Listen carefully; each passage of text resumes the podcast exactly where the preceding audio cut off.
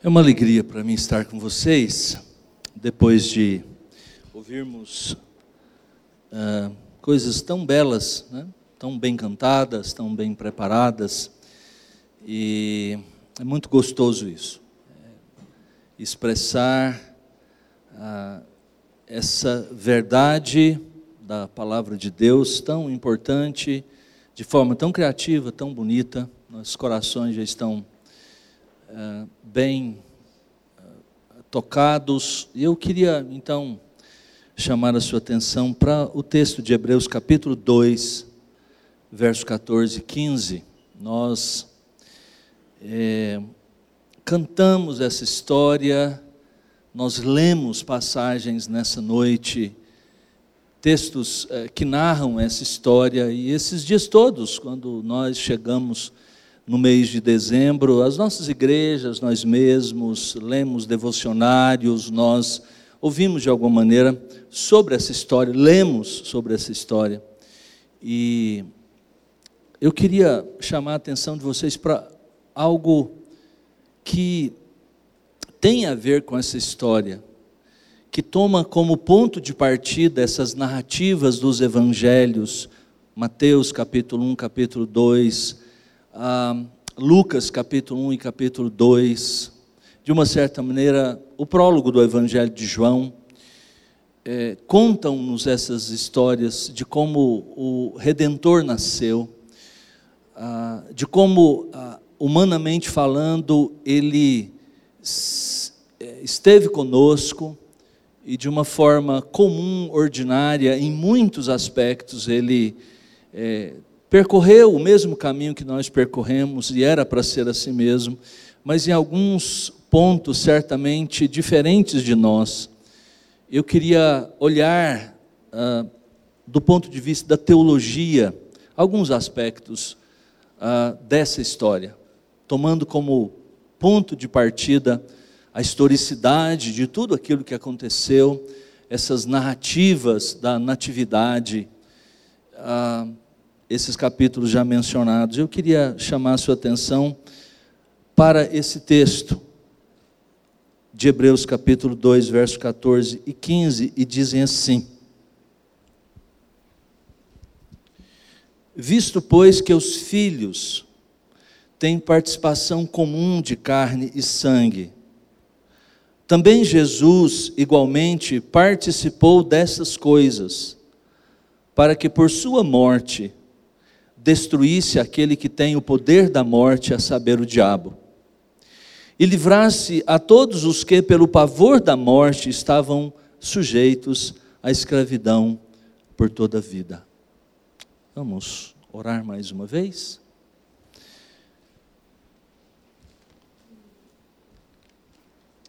Querido Deus e Pai Celestial, a tua palavra foi lida agora para nossa edificação, nós vamos discorrer sobre ela, nós vamos meditar nela, e nós vamos extrair verdades acerca do Natal, acerca do nascimento do Redentor. E nós pedimos que o Senhor fale conosco, pedimos que o Senhor abra o nosso coração, nos faça entender e perceber as implicações, ó Deus, dessa mensagem para a nossa vida e nós possamos ser edificados, bem fundamentados e possamos perceber as implicações desta verdade para a nossa vida. Em nome de Jesus. Amém. J.B. Phillips, um bispo anglicano contemporâneo, aliás, muito amigo, inclusive, de C.S. Lewis, esse é bem mais conhecido entre nós, várias das suas obras têm sido traduzidas para a nossa língua. O J.B. Phillips também, alguém muito criativo, um autor, escritor, e talvez no Brasil seja mais conhecido por uma paráfrase do, do Novo Testamento, especialmente das cartas. É, ele escreveu um livrinho também foi traduzido já há um bom tempo que a gente não percebe nas nossas prateleiras aí, das nossas livrarias. Seu Deus é pequeno demais, é o título do livro.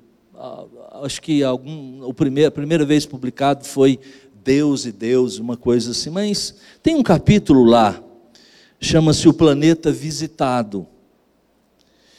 E lá ele imagina, né, e ele também escreve sobre, fala de maneira imaginativa, de maneira fantasiosa acerca de algumas verdades da fé cristã, como fez C.S. Lewis, como fez Tolkien. E ele imagina nesse capítulo ah, dois anjos, um anjo mais experiente, mais graduado, e um outro anjinho que está sendo é, conduzido por esse anjo mais graduado pela, pelas galáxias, pelo mundo. E eles começam a observar algumas coisas e então conversar sobre algumas coisas. Vou narrar para vocês literalmente o que está lá. Eles veem galáxias turbilhonantes e sóis flamejantes, e depois adejam através de distâncias infinitas do espaço, até que finalmente entram em certa galáxia de 500 bilhões de estrelas.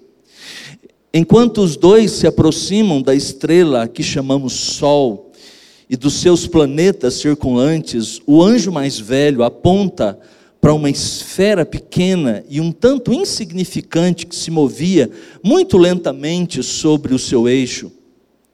Ela parecia tão sem graça quanto uma bola de tênis suja para o pequeno anjo, cuja mente estava cheia do tamanho e da glória de tudo quanto vira.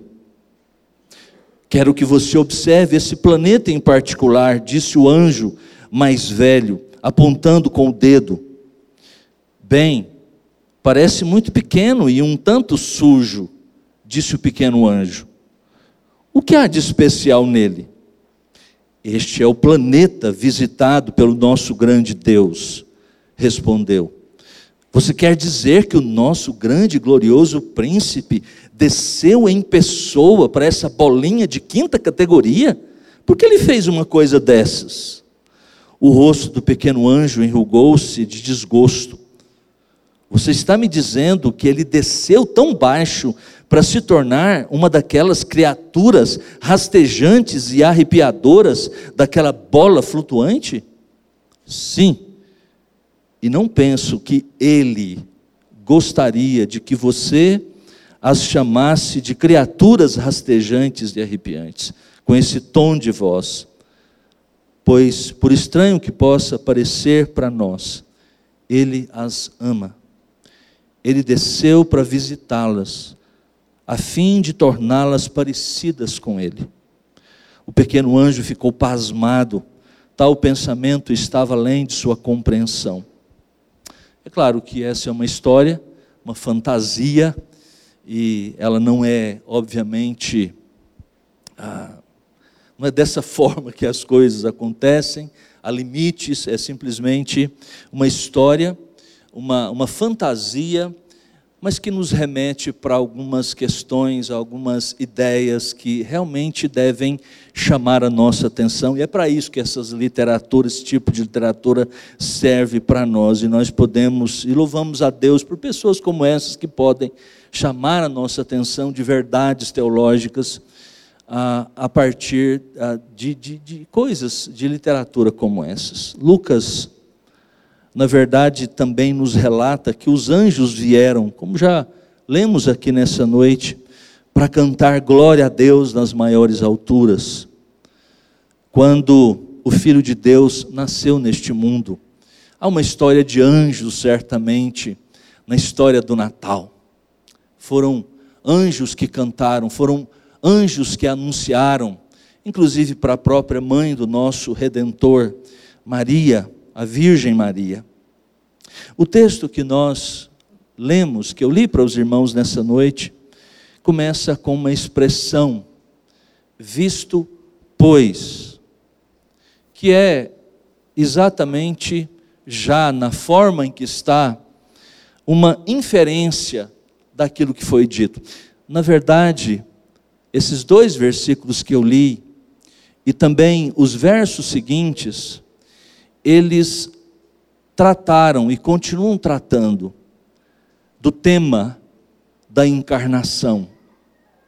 Não como os evangelhos fizeram, falando da, de maneira histórica, mas nos descrevendo de uma maneira profunda e teológica a este evento marcante na história do povo de Deus, na história do mundo, certamente. Então, visto, pois, o autor está chamando a nossa atenção para o fato de que ele dará continuidade e trará algumas implicações daquilo que ele já começou, e particularmente do versículo 5 até chegarmos ao final deste capítulo. Nestes versos, nós temos uma das uh, declarações mais profundas de todas as Escrituras sobre a encarnação de nosso Senhor Jesus Cristo, a vinda da segunda pessoa da Trindade. Ele já tratou nos versos anteriores, como mencionei, sobre a encarnação, mas mostrando, é interessante, o tema da encarnação na perspectiva de Deus, ah, de como ah, Deus fez isso. Agora, nesses dois versos, particularmente, nos outros seguintes, ele mostrará a encarnação ou a sua importância em relação a nós, em relação à humanidade.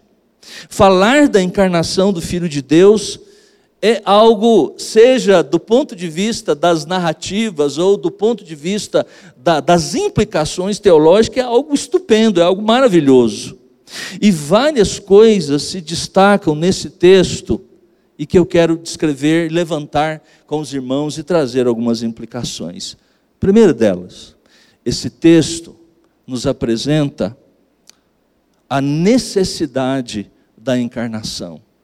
As primeiras palavras do verso de número 14 nos informam exatamente sobre isso. Era, eu diria, absolutamente necessária a encarnação.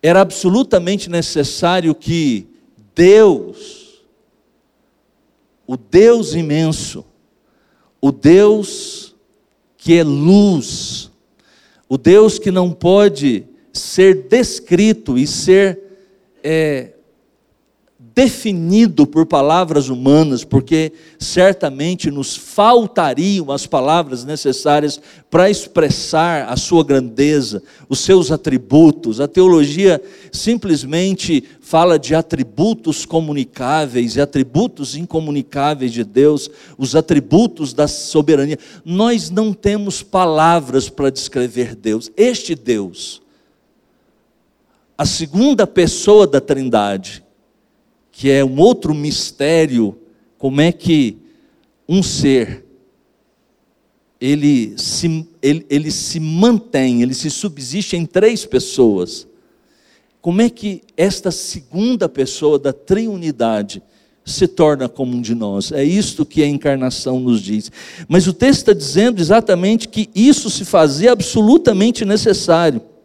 Diz o texto que, na minha linguagem, já que os muitos filhos que Deus tem deveriam ser santificados, e a maneira que o autor de Hebreus fala de redenção, de salvação, ah, de justificação, da nossa redenção, então ah, era absolutamente necessário que ele se tornasse carne e sangue. Assim como nós, o seu povo, aqueles que são objetos da salvação, alvos de Deus da redenção, eh, eh, são, por definição, seres humanos, ou seja, a expressão que ele usa, temos carne e sangue. Então, o Filho de Deus tinha que participar também da carne e do sangue, ou ser comum de nós. Em outras palavras, Deus não nos salvaria por decreto. Deus não poderia fazer isso. E é com muito temor e tremor que a gente tem que dizer assim que Deus não pode fazer alguma coisa, porque a gente aprende por definição que não há impossíveis para Deus. Mas as Escrituras falam de algumas coisas que Deus não poderia fazer. Deus não poderia mentir, Deus não pode pecar, Deus não pode é, falhar. E Deus, tendo resolvido salvar-nos, tendo resolvido redimir-nos no seu decreto eterno e tendo pensado numa maneira de nos salvar, a maneira pactual, a maneira da aliança, ele então, dentro do seu projeto, estava a encarnação. Porque foi um homem que pecou, carne e sangue. Portanto, um homem teria que vir Daí a grande necessidade da encarnação. Se não fosse a encarnação, se a segunda pessoa da Trindade não tivesse resolvido por si mesmo oferecer-se ao Pai para cumprir o plano, e o Pai, segundo a sua boa vontade, quando somente existia a triunidade, Pai, Filho e Espírito Santo, eles na eterna comunhão da eternidade. Isso é mistério em cima de mistério. Mas é exatamente isso, quando somente e somente eles existiam. O Deus único, subsistindo em três pessoas distintas, ele resolveu e tornou esse plano efetivamente na história, criando o mundo criando os homens e desenvolvendo o seu plano tal qual está ocorrendo. Ele resolveu que no momento específico, segundo o Novo Testamento, na plenitude dos tempos, Deus enviou o seu filho, nascido de mulher, nascido sob a lei. Nos ajuda um dos catecismos, os nossos belos e exatos catecismos, como por exemplo de, o catecismo de Heidelberg, na pergunta 16, e na sua resposta, vou usá-lo aqui, faz a seguinte pergunta: por que o mediador deve ser verdadeiro homem e homem justo? A resposta: deve ser verdadeiro homem, porque a justiça de Deus exige que o homem pague o pecado do homem. Deve ser homem justo, porque alguém que tem seus próprios pecados não pode pagar por outros. É exatamente por isso. Deus, como eu disse, não poderia simplesmente, às vezes as pessoas perguntam e pensam, por que, que Deus teve que sacrificar o seu filho na cruz? Que Deus é este? Parece que Deus não é tão bom assim. Ver os sofrimentos do seu próprio filho não, não são aquelas coisas que os pais gostariam de fazer com seus filhos. Mas foi exatamente isso que Deus fez para cumprir os seus propósitos, para salvar-nos, salvar aqueles a quem Ele mesmo escolheu, a mim e a você, que estamos aqui nessa noite. Foi um homem que pecou, a carne e sangue, por isso o nosso texto diz que ele participou também da carne e do sangue, porque os muitos filhos, ou todos nós, somos carne e sangue, temos uma natureza humana, e isso faz parte da natureza humana. E é exatamente por isso que Ele, o Filho de Deus, encarnou-se, tornou-se como um de nós. Quem pecou foi o homem, então o homem deveria pagar o preço, não um anjo mas entre os homens não havia nenhum homem com condições de nos representar satisfatoriamente diante de Deus. A Bíblia fala de grandes homens, inclusive há algumas menções a alguns que foram realmente muito especiais, pessoas segundo o coração de Deus, pessoas que eram mansas, as mais mansas de toda a terra, mas estas, nenhuma delas eram perfeitas, eram justas, elas tinham pecado. Quem não tem pecado neste mundo? Por isso Deus se encarnou, assumiu a natureza humana, participou, como diz o nosso texto, da carne e do sangue. Não poderia ser um homem, um homem comum. Temos pecados e não poderíamos pagar pelos nossos próprios pecados. Essa é a importância e a absoluta necessidade da encarnação. Então, quando você olha para essas luzes, quando você chega perto do Natal e quando você olha para essas imagens dos presépios de um bebezinho, dessa história que muitas vezes boa parte delas são, é, são de tradições muito antigas do cristianismo, uma grande parte delas estão lá nos registros dos evangelhos. Nós devemos olhar para essas figuras, olhar para essa história e entender que por trás delas está o plano de Deus. Foi a única maneira que Deus, para ser justo e justificador, realizou a sua obra entre nós. A santidade de Deus exigiu, a veracidade de Deus exigiu que fosse tal qual aconteceu, como aconteceu. Deus não poderia simplesmente perdoar pecados, como muitas vezes nós achamos que devemos fazer, por decretão. Não é assim. Deus não poderia, Deus pecaria contra si mesmo. Alguém pecou, o pecado precisa ser punido. Ele será punido, todo pecado será punido. Será punido na pessoa do próprio pecador, quando ele não se arrependeu e creu no Evangelho, ou na vida de um substituto, que é aquele que crê no Evangelho é substituído, é punido em Jesus Cristo. Os pecados nossos, todos, foram punidos. No céu só entra justos no novo céu e na nova terra não entra pecado. Deus apresentou Jesus, o seu filho, como um sacrifício pelos nossos pecados. É para isso que a encarnação existiu. É por isso que o Filho de Deus se encarnou. Em segundo lugar, esse texto também nos ensina algo sobre a natureza da encarnação. Note as expressões no verso de número 14, mais uma vez chama a sua atenção para carne e sangue. Esta é uma expressão, ou são expressões que se referem àquilo que é próprio do ser humano. No contexto em que são usadas sempre dessa forma, se refere às fraquezas do ser humano, o caráter limitado do ser humano. A natureza de Cristo, ela foi tão real, é isso que o autor quer chamar a nossa atenção. Ah, foi tão real como também a dos próprios seres humanos.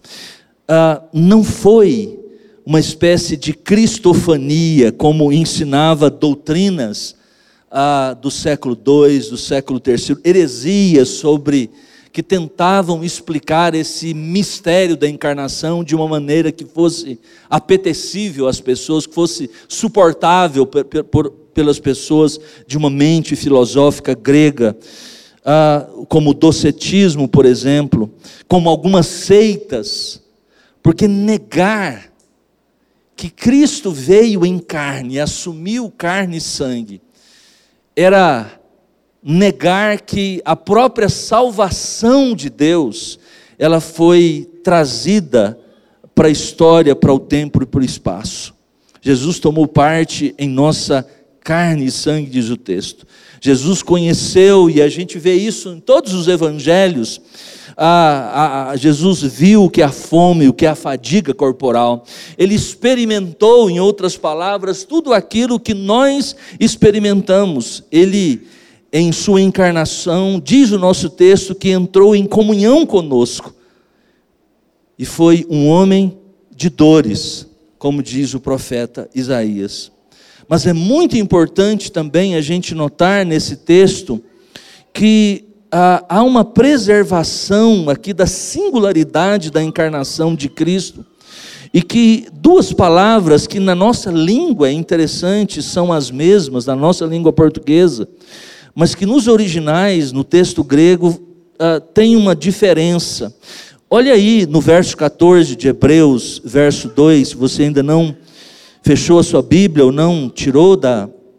Diz aí que, visto pois que os filhos têm participação Olha esse verbo, essa palavra, na verdade, substantivo comum de carne e sangue. Também Jesus igualmente participou. Na nossa língua, você está vendo aí que talvez você esteja com outra versão e haja qualquer diferença, mas é a mesma palavra, participar, participação. É a palavra, a primeira na língua original, para comunhão ele teve comunhão. Os, a características dos seres humanos é que cada um de nós partilha carne e sangue. Isso é básico à natureza. Somos seres humanos. A palavra no original é uma palavra, mas quando ele se refere aqui a Jesus Cristo, diz que Jesus participou. É uma outra palavra que é usada. Qual é essa a importância disso?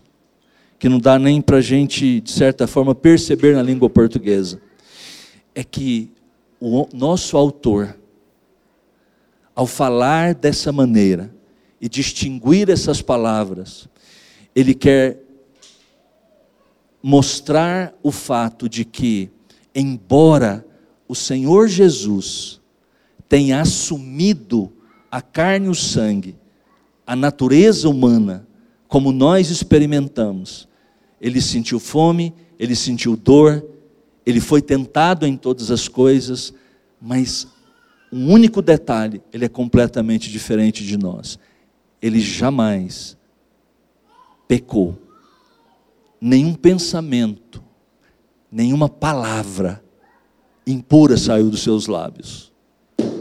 Nenhum passo ele deu rumo àquilo que era pecaminoso. Jamais praticou mal. Então, os filhos, ou nós, todos nós, participamos da carne, essa é a nossa humanidade.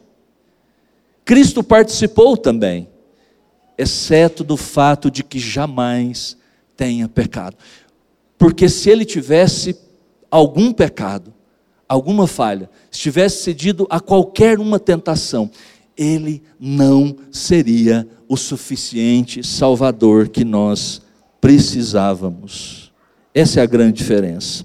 O autor quer diferenciar aqui exatamente a Cristo Jesus na questão do pecado. Quando nós falamos que ele é igualzinho a todos nós, nós sempre colocamos uma vírgula e falamos o seguinte: exceto no pecado. E é isso que faz toda a diferença a obra de Cristo durante os seus 33 anos de vida, desde sua encarnação até a sua ressurreição e ascensão ao Pai, não teria tido efeito de redenção se qualquer pecado se tivesse ouvido da sua boca, qualquer pensamento quando ele ofereceu ao Pai o sacrifício pelos nossos pecados, ele cumpriu cabalmente toda a lei.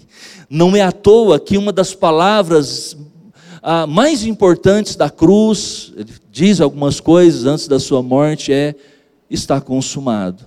É o tetelestai. Está consumado. Ou seja, ele está dizendo nessa expressão que tudo aquilo que desde a eternidade Deus o incumbiu de fazer e que, sendo historicamente manifestado na carne, assumindo a natureza humana, sem nenhum pecado, cumprindo cada um dos mandamentos de Deus, que eu e você descumprimos todos os dias, por pensamentos, palavras e obras, Ele tendo obedecido, ofereceu-se por nós Essa é a natureza, o significado da encarnação. Isso é o Natal. E nós temos que, ao comemorarmos, ao ouvirmos as canções, ao ouvirmos o brilho das luzes, ao vermos o brilho das luzes, ao, ao ouvirmos essas canções, nós não podemos deixar de pensar que por trás de tudo isso está Deus cumprindo o seu plano, realizando uma salvação eficiente, resolvendo o problema do nosso pecado de uma maneira cabal, plena. O resultado disso tudo é que Ele nos deu plena e poderosa salvação, ao ponto de que de fato nós podemos cantar louvores a Deus e podemos ter certeza da vida eterna, porque Ele apresentou uma obra suficiente, eficiente, por nós, por mim e por você. Em terceiro lugar, esse texto também, ele nos apresenta o propósito da encarnação. O que, que ele veio fazer? Há dois propósitos aqui descritos no finalzinho do verso 14, entrando também no verso de número 15. Nos diz o texto que ele participou dessas coisas para que por sua morte destruísse aquele que tem o poder da morte a saber, o diabo, e livrasse a todos que, pelo pavor da morte, estavam na escravidão por toda a vida. Primeiro, então, o propósito da encarnação é que com isso, ele vindo, tornando-se como de nós, assumindo a natureza humana, carne e sangue, ele morrendo, entregando esta obra sacrificial na cruz do Calvário, ele destruiu o poder do diabo. A palavra destruir aqui pode ser enganosa, ela não significa destruir no sentido completo. A palavra usada aqui no original uh, significa não fazer desaparecer. Isso não é verdade. Na vida, na prática, isso não acontece. O diabo está aí, está agindo, obviamente. Mas significa que com a vinda de nosso Senhor Jesus Cristo, ele tornou inoperante, ele reduziu a sua força e o seu poder. E é interessante que desde Mateus, algumas expressões, até o último livro do Novo Testamento, o Apocalipse, o diabo e as suas obras são demonstradas exatamente assim. Quando Cristo veio, a, o poder dele foi cerceado. Há limites. No Antigo Testamento, até a vinda de nosso Senhor Jesus Cristo, ele tinha uma espécie de poder, alguns, algumas ah, prerrogativas que nós percebemos no Antigo Testamento, mas com a vinda de nosso Senhor Jesus Cristo,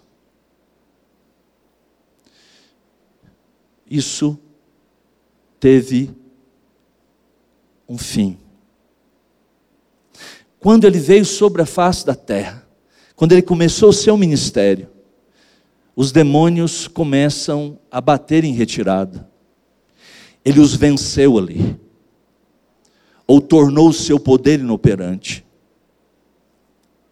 É interessante que se você abre os evangelhos, especialmente no começo do ministério de Jesus, você parece que ah, se você prestar atenção nas leituras, às vezes são bem curtas as narrativas sobre as manifestações demoníacas, mas parece que a cada passo, especialmente o evangelista Marcos, no capítulo 2, capítulo 1, capítulo 2, parece que a cada passo que Jesus dava vinha manifestações demoníacas, demônios, e vários exorcismos eram feitos.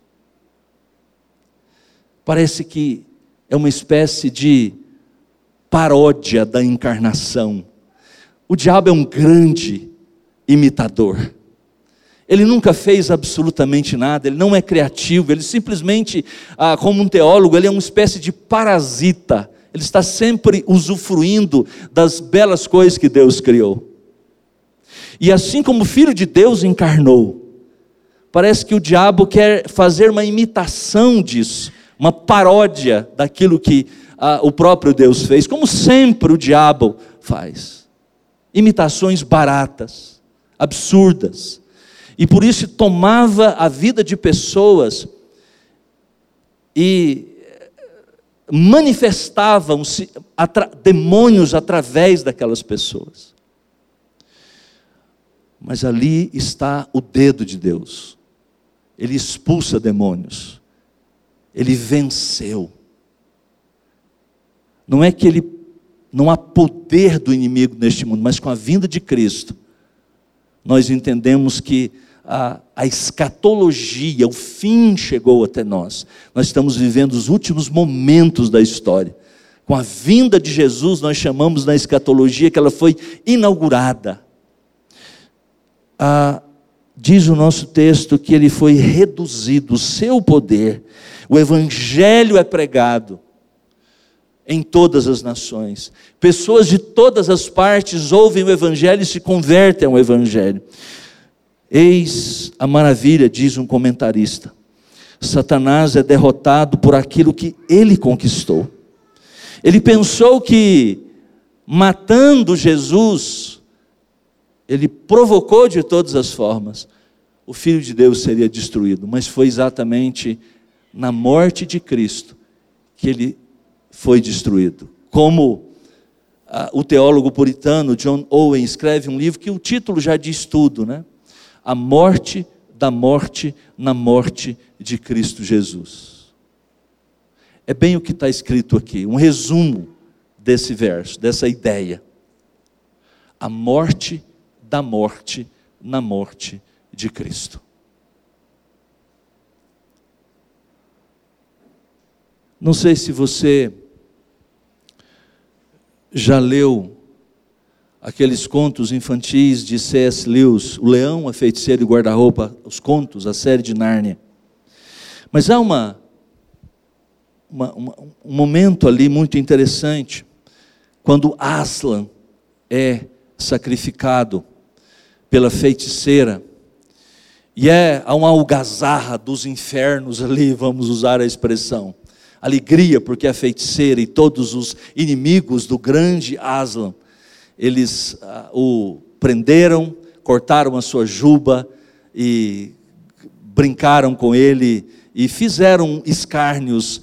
Claro que aquilo é uma imagem do que aconteceu com o Senhor Jesus na cruz do Calvário, na visão de C.S. Lewis. E num certo momento elas perceberam então que Aslan estava vivo. E aí o próprio Aslan, que é uma figura de, do Senhor Jesus, vira para elas e diz: Explico. A feiticeira pode conhecer a magia profunda, mas não sabe que há outra magia ainda mais profunda. O que ela sabe não vai além da aurora do tempo. Mas se tivesse sido capaz de ver um pouco mais longe, de penetrar na escuridão e no silêncio que reinam antes da aurora do tempo, teria aprendido outro sortilégio. Saberia que se uma vítima voluntária, inocente de traição, fosse executada no lugar de um traidor, a mesa estalaria e a própria morte começaria a andar para trás. É a maneira bonita e fantasiosa de C.S. Lewis ensinar para as crianças, para as nossas crianças, porque foi um livro escrito para as crianças, de que Deus enviou seu Filho como sacrifício pelos nossos pecados, e que há um mistério na encarnação, de que aquele que é completamente inocente de pecado, que tendo morrido por nós, tendo assumido o nosso lugar, nos deu plena e poderosa salvação. Ele venceu a morte através da morte. E continua o nosso texto dizendo que no verso 15 que ele livrou-nos com isso os filhos de Deus do pavor da morte. Calvino comentando esse texto diz que este verso expressa de forma assombrosa quão miserável é a vida dos que temem a morte, pois devem sentir grande espanto porque contemplam esse evento sem Jesus Cristo. E ainda diz: assim nada senão a maldição aparece nela, de que provam, de, de, de que provém a morte senão da ira de Deus contra o pecado? Desse temor Cristo nos tem livrado ao levar sobre si a nossa maldição. Tirou da morte o que ela tinha de terrível, o aguilhão da morte, a culpa do pecado. Esse é o grande problema. Por que que para muitos de nós a experiência da morte é como ele expressa aqui, um pavor Exatamente por não compreendermos o sentido do Natal. Que ele veio para morrer e pagar pela maldição que estava sobre nós. Ele nos liberta do pavor quando nós compreendemos isso. Diz Calvino, mas se alguém não pode tranquilizar o coração ante o pensamento da morte, cresceu muito pouco na vida cristã, pois muito temor provém de ignorar a graça de Cristo e também é incredulidade. Eu quero, irmãos, terminar com uma outra citação de um livro de James Kennedy, que imagina agora, ah, num livro dele chamado Se Jesus Não Tivesse Existido, em que ele descreve que a única religião que de fato pode trazer-nos esperança e vida é a fé cristã, é o cristianismo, o único. E essa é a mensagem exatamente do Natal. Ele diz, ele faz uma imagem que eu queria descrever para os irmãos, diz assim: Alguém já disse que esta vida ela se assemelha ao caso de um homem que caiu em um buraco, um, profundo e terrível imundo buraco, com uma horrenda serpente a fazer-lhe companhia lá dentro, a qual o homem procura evitar. Pois bem, eis que chega um animista. Animistas são aqueles que acreditam né, em eh, que Deus estão espalhados nas árvores, em todas as coisas. Né? Olha para dentro do buraco e vê a serpente seus olhos esbugalham-se e ele foge para a floresta, para que algum espírito maligno não o empurre para dentro do buraco também. Mais tarde chega o seguidor de Confúcio, o qual diz: Ah, os grandes homens nunca caem em buracos, mas andam circunspectos e por isso mesmo cuidam onde põem os pés. Chega um hindu, e afirma: Ah, meu irmão, você pensa que está em um grande buraco escuro, mas isso é apenas um equívoco de sua mente mortal. O fato é que tudo é Brahma e Brahma é tudo. E este mundo externo é apenas uma ilusão, que é assim que diz o hinduísmo, né? tudo é uma ilusão. Esse buraco não existe, nem, nem existe essa serpente, e tudo terminará, e terminará muito bem, paz. Aproxima-se então um muçulmano que percebe o homem dentro do buraco e lhe diz: Eu ajudarei, meu amigo. E então estende o braço, segura a mão do homem e começa a puxá-lo para fora. No meio do caminho, entretanto, toma um punhal e indaga: Você quer tornar-se um islamita, não quer? E o homem retruca: Nunca farei isso. E lá se vai o homem de volta para o fundo do buraco. Depois chega um budista o qual olha para baixo e assevera: Prezado amigo, você está sofrendo tanto nesse buraco, sem saber que o motivo de seu sofrimento é que você deseja sair do mesmo. O que você precisa fazer é pôr o fim a todos os seus desejos. E então você não se importará mais por estar dentro desse buraco. Finalmente, chega Jesus e olha compassivamente para o homem no interior do buraco, naquela cova horrível e imunda. Jesus salta entre o homem e a serpente, a qual recua a feia cabeça e com um golpe fere o Salvador com suas presas em seu lado. Enquanto o veneno da serpente flui para a corrente sanguínea de Jesus, ele tira o homem do buraco. Isso, meus irmãos, é o ato de nosso Salvador o Natal, a história do Natal, precisa fazer sentido para nós nessa direção. Essa é a diferença entre o cristianismo e todas as outras propostas religiosas que estão por aí. É a única mensagem que realmente salva, porque é a história do Deus encarnado, do Deus que visitou-nos, do Deus que foi a mais profunda miséria para experimentar a nossa miséria e para salvar-nos completamente dos nossos pecados, das nossas culpas e libertar-nos do poder da morte e do pavor da morte. Que Deus nos abençoe. Vamos orar?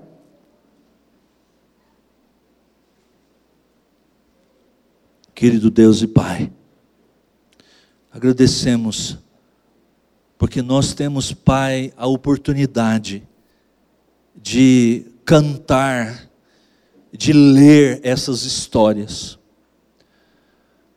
Mas pedimos também, ó Deus, que tu nos ajudes a entender o significado destas verdades narradas, cantadas, percebidas e sentidas perceber as implicações disso para a nossa vida, dessas verdades para a nossa vida, e que compreendendo-as, o Teu Espírito Santo, ó Deus, as use para trazer-nos vida, trazer-nos certeza, convicção da nossa fé. É o que te pedimos em nome de Jesus. Amém e amém. Obrigado, irmãos.